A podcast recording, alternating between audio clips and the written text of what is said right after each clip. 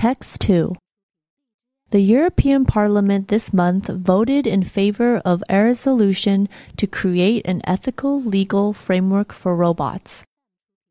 We are laying down foundations for the mature information societies of the near future, so we need new ethical frameworks to determine which forms of artificial agency we are happy to see flourishing in them.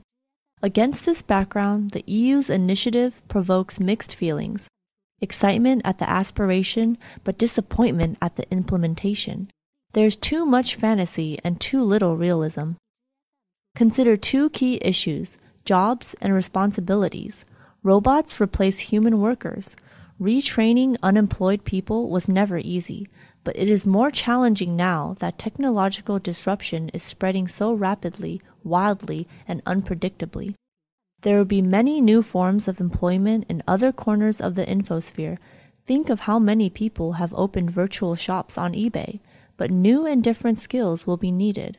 More education and a universal basic income may reduce the impact of robotics on the labor market. Society will need more resources.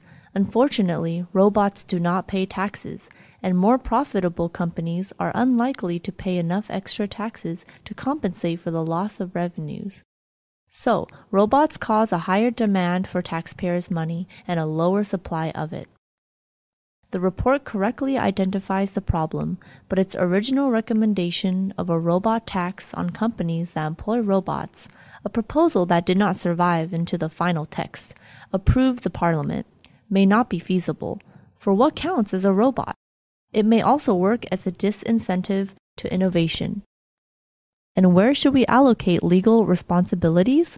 The report suggests a specific legal status for more advanced robots as electronic persons responsible for making good any damage they may cause, which has been approved in the final document. So companies may not pay a robot tax and may not even be liable for some kinds of robots. This is a mistake. There's no need to adopt science fiction solutions to solve practical problems of legal liability. Jurisprudence already provides a solution. If robots become as good as human agents, we can adapt rules as old as Roman law, in which the owner of enslaved persons is responsible for any damage. As the Romans knew, attributing some kind of legal personality to robots, or slaves, would relieve those who should control them of their responsibilities. And how would rights be attributed? Do robots have the right to own data? Should they be liberated? It may be fun to speculate about such questions, but it is also distracting and irresponsible given the pressing issues at hand. We are stuck in the wrong conceptual framework. The debate is not about robots, but about us and the kind of infosphere we want to create. We need less science fiction and more philosophy.